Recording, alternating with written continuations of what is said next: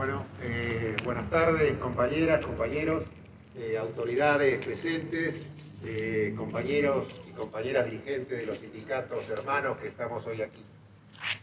La verdad que es una satisfacción tremenda que pensemos un poco que hace tres años, cuando se despedía, cuando decían que había que cerrar la mina, que no se iba nunca a poner en funcionamiento la usina, el equipo directivo, la comisión directiva de esta obra social no apostaba al desaliento, no apostaba que esto se terminaba, sino que empezaba a proyectar crecer.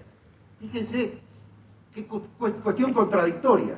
Mientras el gobierno de esa época de Mauricio Macri pensaba en cerrar esto y condenar a la desaparición de la cuenca carbonífera, los trabajadores en la obra social planificaban construir esto.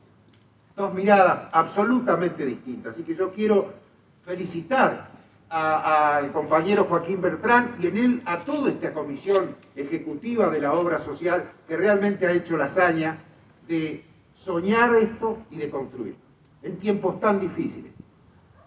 Mientras los ingresos de la obra social regidos por los salarios van por la escalera, los servicios que la obra social tiene que pagar de medicamentos, de prestaciones médicas van por el ascensor.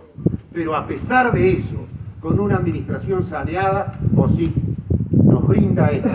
Y saber que, bueno, el, dinero del afiliado vuelve al afiliado el servicio, lo que cada uno de nuestros compañeros aporta.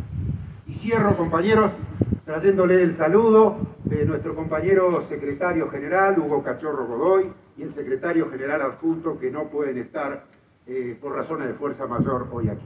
Gracias.